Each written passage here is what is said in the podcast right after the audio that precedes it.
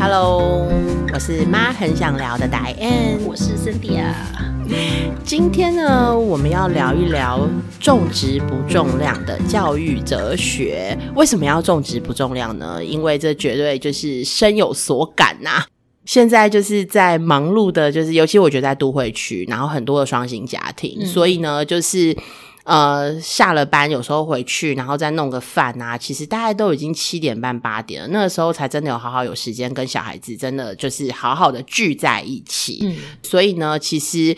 有的就是对，应该说对孩子很用心的，就是妈妈们啊，可能会觉得说，哇，我这样好少的时间跟孩子在一起哦，然后甚至会有一点点的对孩子有点愧疚感，因为陪他时间很少嘛，一个也还好啊，两个怎么办呢？你的时间怎么切割呢？对，有的时候就是我们家两个哥哥跟弟弟还会吃醋啊，所以我们呢，就是今天想说，我们来聊一聊啊，在教养上面啊，是不是可以不一定是量取胜啊？其实有的时候或许就是你的值，如果 quality time 是够好的话，那是不是其实这样子就够了呢？你就可以成为一个很优雅的好妈妈呢？今天我们可能在这样子的主题上面啊，或许也来就是聊一下。我觉得我可能可以从一个就是我的故事来出发。对妈妈故事总是很多。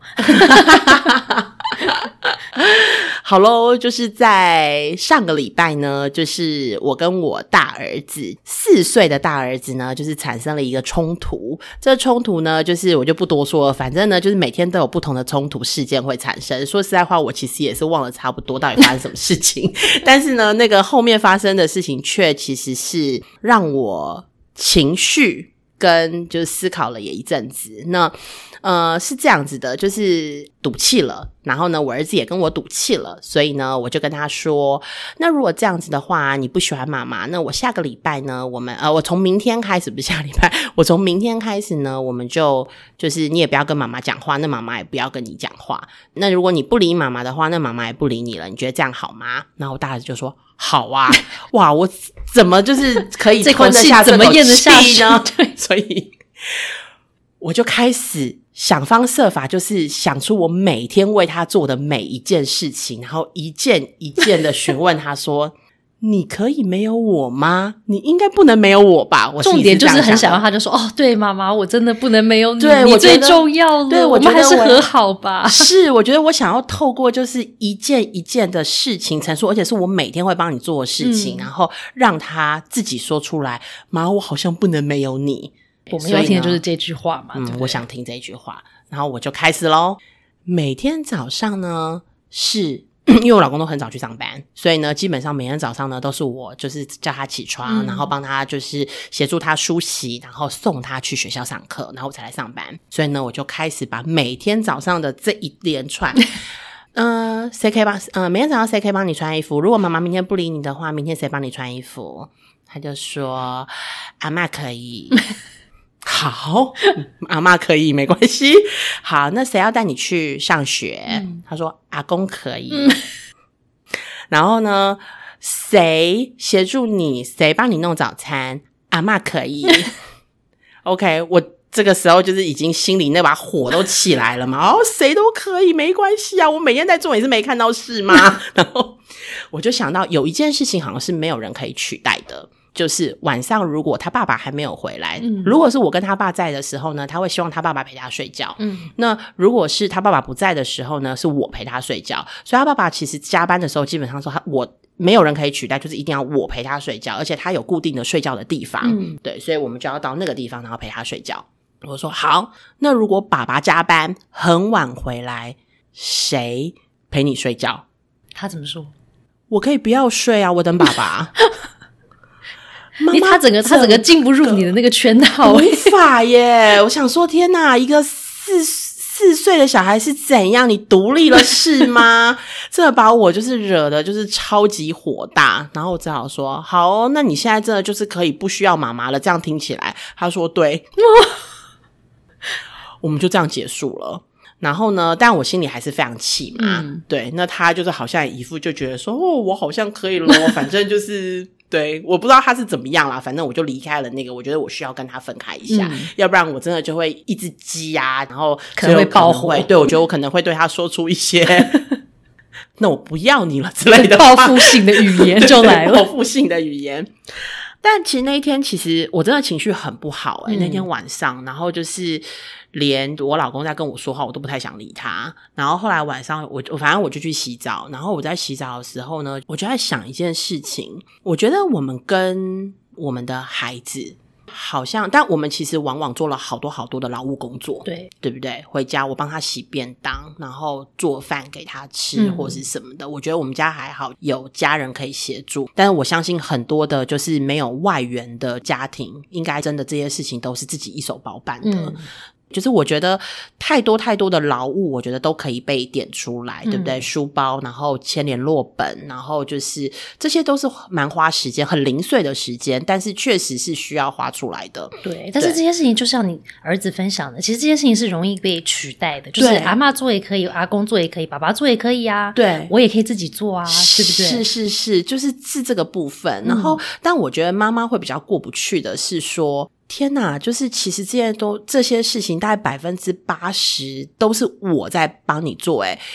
我觉得我那时候的难过是在于，我觉得孩子好像没有看见，但是他说的是事实，没错，嗯但是真的会让我很难过。我做的好像你都觉得不在，应该是说不是不在意，就是没有你好像也可以啊嗯的那种感觉。那我为什么要那么默默的每天都觉得哦，好，时间到点了，然后我要帮你叫你起床喽，然后时间到点了，然后要怎么样，就是提醒你哦，然后帮你，就是他现在还不会自己穿衣服，裤子都会，所以嗯衣服都是我要帮他穿，所以。我觉得这个是妈妈，就是我当时自己心里比较过不去的。嗯但是我觉得我的儿子让我学习到的是，没错，诶这些事情都有人可以取代，甚至他长大了，他自己都可以做。嗯，那我跟他到底还剩下什么呢？对啊，嗯那我们的关系到底是什么东西把我们绑在一起呢？对不对对，然后让他会愿意，就是要跟你就是亲近，或者他未来以后长大要跟你接近。尤其我又是两个男孩，嗯我当然觉得就是性别确实是有差异啦。我觉得女孩真的比较贴心，那我又是两个男孩，到底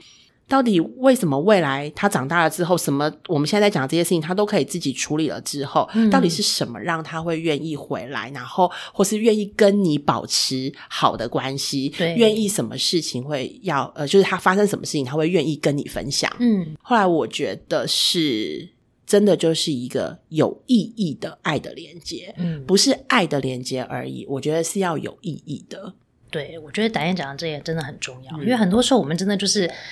生活都很忙，然后我们都劳心劳力，觉得我好像真的是牺牲又奉献的帮我的小孩做一大堆事情。我觉得这个伴侣关系上其实也是，就觉得说哦，我很累，可是我帮大家做了这么多事，然后我放弃了很多我自己的时间，我可以自己去照顾自己的，我都不做了，然后我来帮大家做事情之后，结果大家还觉得这是理所当然，或者觉得说有没有你也没关系的时候，就会心里真的很受伤，然后就觉得说，那我为了。就我做这些事情到底是为了什么呢？对不对？我是为了我自己做，还是为了别人做？那我做了之后，假设我真的是为了别人做好了，那这个对方收到的时候又觉得好像有跟没有也没差，你有做 OK，你没做我也没关系，别人反正也可以做，我也可以自己做。所以我觉得其实你讲到的那个真的是重点。很多时候我们跟人跟人之间的互动跟关系，其实我们是要努力建立有意义的爱的连接，嗯对不对？真的是亲密的连接。那这个亲密的连接，就是不管在人生的可能各个阶段的时候，其实我们都会想要拥有的，因为我们不是只是需要生理上的被照顾好嘛，对不对？就是帮我穿衣服，帮我准备好衣服，帮我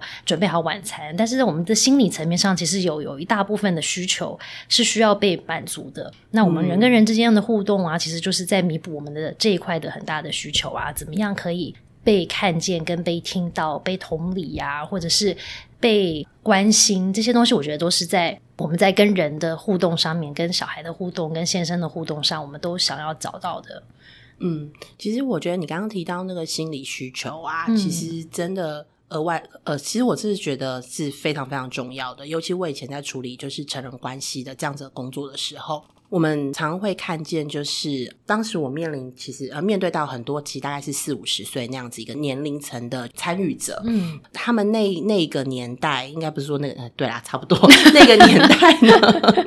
其实很多是家里很多很多的兄弟姐妹，嗯。嗯，所以其实，在成长过程里面啊，因为其实太多的兄弟姐妹了，所以偶尔其实，在自己的心理的感受上面，其实是会被忽略的。嗯。那这样子的被忽略呢，其实是会长期的影响到不管他自己的人际关系，或者他现在跟他自己伴侣的关系。所以，呃，也因着这样，其实我特别的重视，就是我孩子的情绪跟心理的需求这个部分。但是这时候其实就要讲到，就是我觉得那什么叫做是有意义的爱的连接嘛？那呃，我自己特别会关注，或是我自己会特别提醒我自己要做的，就是我要让他自己的感受是被重视。所以就是当他有情绪或是哭的时候。我可以让他哭，但是我会，我要让他知道我会陪伴着他。所以以前我其实常做的事情，就是当他小的时候还没有办法控制自己，例如说两岁以前，我其实是他边哭的时候，我就会坐在他旁边，嗯或是他被处罚罚站的时候，我就一定会跟他一起站在他旁边。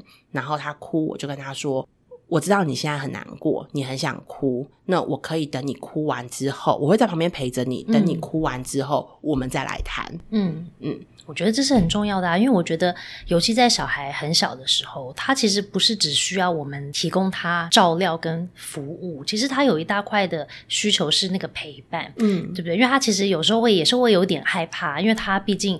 生活中的每一天，可能都在遇到很多他都不知道会发生的事，跟这到底是什么状况。嗯所以，尤其对年龄越小的小孩来说，我觉得他的那个主要的依附者，就是大部分可能是妈妈，主要的那个照顾者，或者是可能是阿公或是阿妈，嗯对不对？这个主要的这个依附的这个关系，其实就是让他养成他对这个世界、对他的环境的一个，包括这个照顾者的一个安全感。然后，当这个安全感被建立好的时候，他其实就会带着安全感的时候，他才会有那个勇气去探索啊，或者是带着那个勇气再去做更多的事情。可是，当我的生活里面已经没有很没有安全感的时候，那我当然就会有很多的害怕跟很多的恐惧。所以，有恐惧的时候，我当然就踏不出那一步去做一个我可能会觉得诶有一点点挑战，或是让我觉得有一点不确定的事情。所以，我觉得这个爱的连接，其实它是一个，其实它是一个相对，其实也是很大的议题。因为这个爱的连接，它一旦建立好的时候，不只是顾到了可能我们的亲子关系，然后呢，也像达燕刚刚讲的啊，我们跟我们自己的主要的那个小时候的那个依附者，我们的亲密的那个安定感是不是有建立好？那建立好的时候，其实我们在我们的后续的人生的生活里面。都会呈现这样的一个安全感，因为有些时候我发现，像我以前自己去上一些课程，或者去看咨商师的时候，发现说，对耶，其实有些时候我们是好像心里的某一块的那个心理层面的需求没有被满足，可能我觉得我没有被看见，或是我觉得我没有被值得爱的那一块没有被满足的时候，我会一直从不同的关系、不同的情境里面去寻找这个东西，来认证说，对对对，我值得被爱，或者是我会被爱，这个东西就会一直发生，然后我就会在各个不同的情景里面去找。所以呢，人生就会变成一整个在追都在追这个嘛。但是其实讨不断的讨对，一直在讨爱、追爱跟找爱啊。但是其实，如果我们在小时候就跟小孩建立好一个这样子的很有意义的亲密的关系，让他感觉很安全，然后不管发生什么事情的时候，我的我的妈妈。或是我的父亲，他都会一直在那边，他还是会一直爱着我，一直会陪着我啊。当然，有一天我们的生命可能会比他提早结束，但是他还是会知道妈妈、爸爸在的时候，不管发生什么事，他都会在那里啊。就算我做错事情的时候，嗯对不对？很多时候我们的小孩就是最怕的就是这个。为什么小孩会说谎？他其实就会担心说，那后果怎么办？你会不会离开他？对，你会抛下我，你是不是就不爱我了？因为我可能嗯考试没有考好，那你是不是对我失望？然后因为失望了，你就不爱我了，嗯或者是你觉得我做了一个不好的事情，比方说小朋友难免可能会说谎，或者是可能偷东西，那他就会觉得说，那我做了这个我觉得也不好的事情了之后，你是不是就对我的爱就减少了？所以我觉得，在我们跟小孩做这个亲密的连接上，其实我们是在一直在加强他对这个方面的一个肯定，觉得说，对，不管发生什么事情，我的爸爸妈妈都会一样的爱着我，跟陪着我，走过很多人生里面的大大小小的一些挑战啊。那小的时候有小时候的挑战，我长大成人，像我现在都已经四十几岁了，我也有不同的挑战是要面对的。但是如果我心里都知道说，不管发生什么事情，我的另一半也好，我的小孩或者是我的爸爸妈妈，他们永远都会在那边支持我的时候，其实那个感觉是很不一样的。嗯嗯，那我觉得我要顺着你啊，刚好我昨天看到就在 FB 上面看到一则，就是呃一个教授的分享，嗯然后呢，他就提到，因为你刚刚讲到就是无条件的爱，对，那我就觉得无条件的爱，其实那成人要怎么样表达，其实我觉得是蛮重要的。他这个故事是这样，他说有一天他坐电梯，然后电梯里面有一对母子，然后那对母子的那个楼层到了，然后妈妈出去了之后呢，孩子还是不愿意出去，不知道任何原因，反正就是不愿意出去。然后妈妈就对着孩子说：“你再不出来，我就不要你了。”嗯，这句话好像。乍听之下没有什么太大的问题，因为可能妈妈也情绪来了，然后就叫孩子说：“你赶快出来，赶快出来吧。”但是呢，其实为什么不是你再不出来，我就不等你了？而是你再不出来，我就不要你了。这两个其实是不一样的，就是对那个听者来说，感觉其实差很多，对对？对孩子来说，哈，我如果没有做到你想要期待我做的事情，你就不要我了耶。嗯，对，这个对孩子来说是有要被遗弃的感觉。对对，但是但是如果是不等你的话，是哦，对你这样子，妈妈就要走了呀，我没有办法等你了。嗯，对，所以这个有也有可能是我觉得就是华人的文化。里面有的时候，或者是我们就是一代传一代，因为其实好像也可以常常听到，就是啊，你这样我不爱你了，你这样我不爱你了，或是你这样我就不理你喽，对，之类的，不理你喽，不爱你喽。我觉得我自己偶尔可能也会讲，到说哦，你这样你看不理你喽，我就跟我儿子说，好，那这样子你不理我，我不理你喽。对，可是我觉得他在传达的一个意思，可能孩子听起来其实就是会有一点点像是恐吓，嗯嗯，好像我真的不这么做就得不到妈妈的爱了耶。但是我觉得刚刚 Cynthia 其实在提到的是说，孩子其实不管是怎么样，其实我相信所有的父母是会无条件的爱他的，那只是说需要在。因为越来越大了嘛，也需要有一些些的，就是能够适应社会的一些行为嘛，是需要建立的。只是说，我们要怎么样在建立规则，要适应这个社会，我们会帮他建立一些规则。那我们要怎么样在建立规则跟这个爱无条件的爱、无条件的爱之间，有没有一个就是拿捏？嗯，怎么达到那个平衡？嗯，其实我觉得不容易，但是我觉得。我觉得我先呼应刚刚白燕讲的，就是常常我们自己，就算我们知道。逻辑上，逻辑脑知道说我不可以讲这些恐吓语言，或者是这个这些就是有点像感情勒索语言，就是我不要你啦，我不我不喜欢你啦，或者是我不理你的这种有没有？就我要离开你了这种话。但是很多时候我们自己情绪来的时候，这个话就不知道怎么样，它就会蹦出来。那它可能是跟我们小时候的一些经验，或者是说我们人生经验有一些关系，没有错。但是我后来自己观察我自己，有时候会出现这种语言的时候，我就发现其实我说出来的那一句话。是我对我的小孩最在意的那件事，就意思就是说，当他没有做这件事情，主要是我跟他讲这件事，然后他没做，或者是他做不到等等的时候，他让我感觉我没有我感觉他是不是就不爱我了，或者是他就会不要我了，或者是他就不重视我了，所以我就会回应那个话给他，就说。那你这样子，我就不理你喽。因为那个其实是我最害怕的话。对我最害怕的事情是你不理我嘛？因为你不做事情，那你是表示你不在乎我，那你是不是就不理我了？或者是你其实真的是没有很爱我啊？你是不是就因为不爱我，所以你就不愿意帮我这样子做？但是我就发现哦，原来其实我说那句话的时候，是我心里其实有那一个恐惧，这个事情要发生，然后我有这个需求，所以我希望我讲了这句话之后，你就会回答像你刚刚分享的故事嘛，对不对？你会想说，那我我我是不是我做这件事情，那我是不是可以不用？不是不是只有我可以做？是不是只有我是那个唯一啊？你希望你的儿子跟你讲说，对，妈妈，你就是那个唯一，只有你可以做，但偏偏他就是不讲。可是那个就是你说的那个那句话的时候，其实那个是你内心其实最大的一个。需要被被他呼应的，或者被他认证，就是说，对，的确，妈妈就是那个有一些部分就是不能被取代，我就是那个重要的那个人。但是他没有呼应你的这个需求，然后他继续做讲了别的话，于是你们这个这个事件才会这样发生嘛。嗯，所以我觉得这个是我发现一个很有趣的事情。那另外那个刚刚导演讲到的，就是有关于那我们如果要帮助孩子建立一些规则，比方说符合社会的一些规范的规则。或者家庭的规范的规则，但是我们又要当那个无条件的爱的、充满爱的妈妈，那这个听起来好像好像有点矛盾。嗯，对啊。那如果我要无条件爱我小孩，那我小孩是不是就可以做什么都可以？那我都会在那边默默支持你啊？条听起来不是像这样吗？那如果我又去建立规则，听起来是不是好像说，那你就是要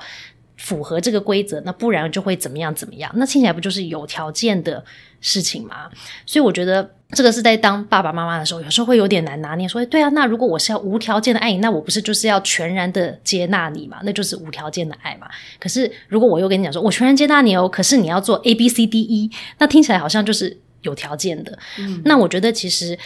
规范这件事情，对于小孩，尤其是很小的小孩来说。规则或者是一致性的规则，其实是很重要的，因为我们现在长长大成人了之后，我们已经建立好我们的一个规则，我们的生活规则就是规范，因为可能这个就是我们的道德观啊，各个这些想法其实是已经建立好了，所以我会知道说，哦，红灯我不能过马路，绿灯我可以过马路，这是一种社会上的过马路的规范嘛，对不对？行人规范也包括一些事情，我们觉得说这个事情就是不能做，比方说我不可以出去，然后我就乱打人啊，因为这个就是。不能做的事，因为我伤害了别人的身体。可是这些东西对我们来说已经是已经很自然了，在我们的身体里面，所以我就不需要经过什么思考，我就可以反应的这样做。可是对于小的小孩来说，这些东西不是理所当然的一些规则，他就觉得说不能吗？我不能出去看到这人，我觉得我不喜欢他，我就打他吗？建立对他还在建立，所以为什么他需要规范？规范这件事情其实跟我们爱不爱我们的小孩是没有关系，而且反而是因为我们很爱我们的小孩，我们的爱其实是要有限制的爱，无条件的爱不是。无限的爱哦，无条件的爱是一种，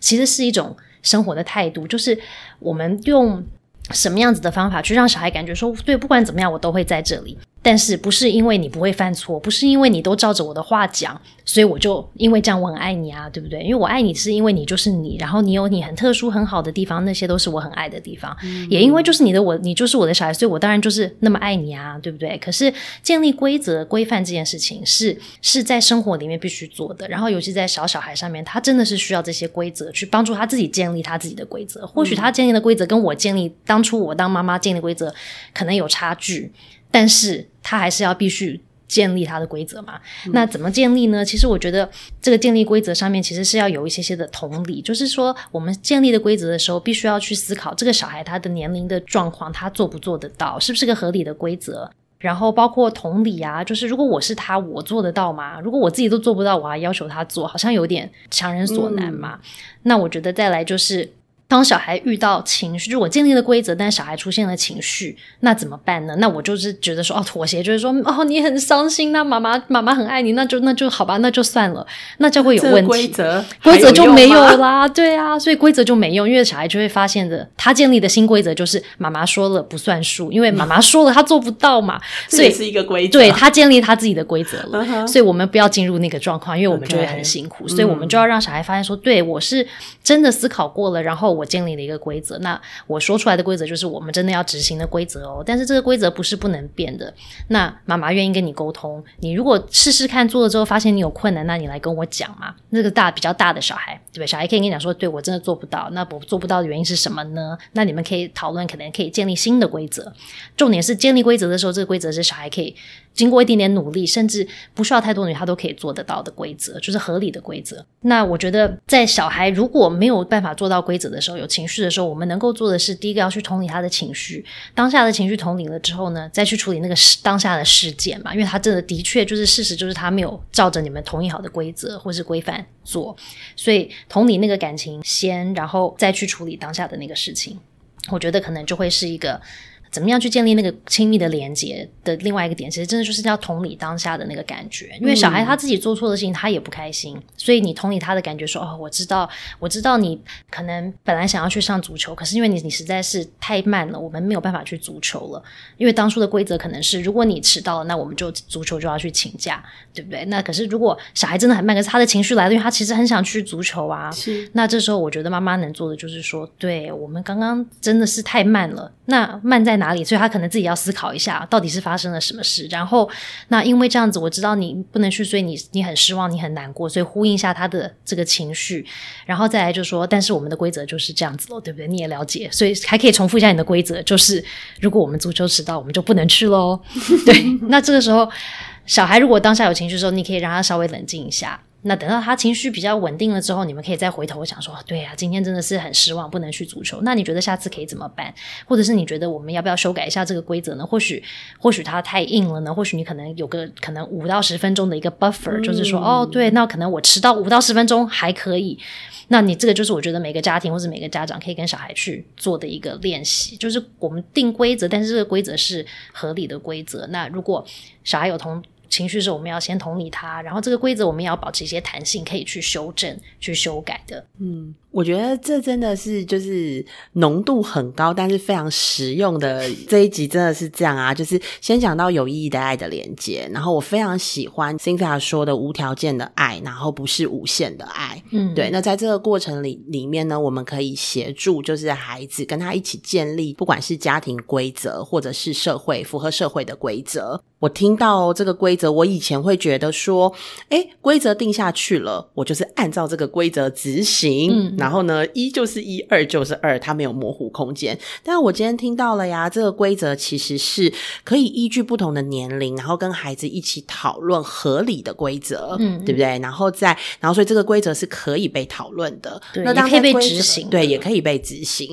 执行的过程中呢，如果产生了情绪，其实是要先呼应孩子当时的情绪，然后呢，再重新让他可以理解这个规则。嗯那在这个规则后面本来在订立的那个精神，其实是没有变动的情况之下，其实还可以再跟孩子讨论规则的可行性。嗯，对，它是可以有些弹性，因为所以其实可能有时候我们定的规则不合理嘛，那可能就要对修改修正啊。所以我觉得当爸爸妈妈也要有这个呃勇气跟小孩说，哎，对不起，妈妈这个规则定的不是很好，可能不是。不是很符合我们的生活嘛，不合理，那我们可能要修正一下。那我们来讨论一下，可以怎么样修正？嗯只是在小孩比较小的时候，你没办法跟他做这个讨论，因为他他没有办法这样子跟你逻辑对话，他也不知道到底规则出了什么问题，他也不知道他自己到底为什么做不到。对，所以小一点的时候，其实就是清楚又可以执行的规则，然后要一致的执行它嘛。对就是他会建立好那个规则，就是哦，我做了 A 就得到 B，做了 A 就得到 B，重复了很多次，他就发现说，哦，A 就会 B，A 就会 B，那就建立好规则了。但是我觉得随着小孩慢慢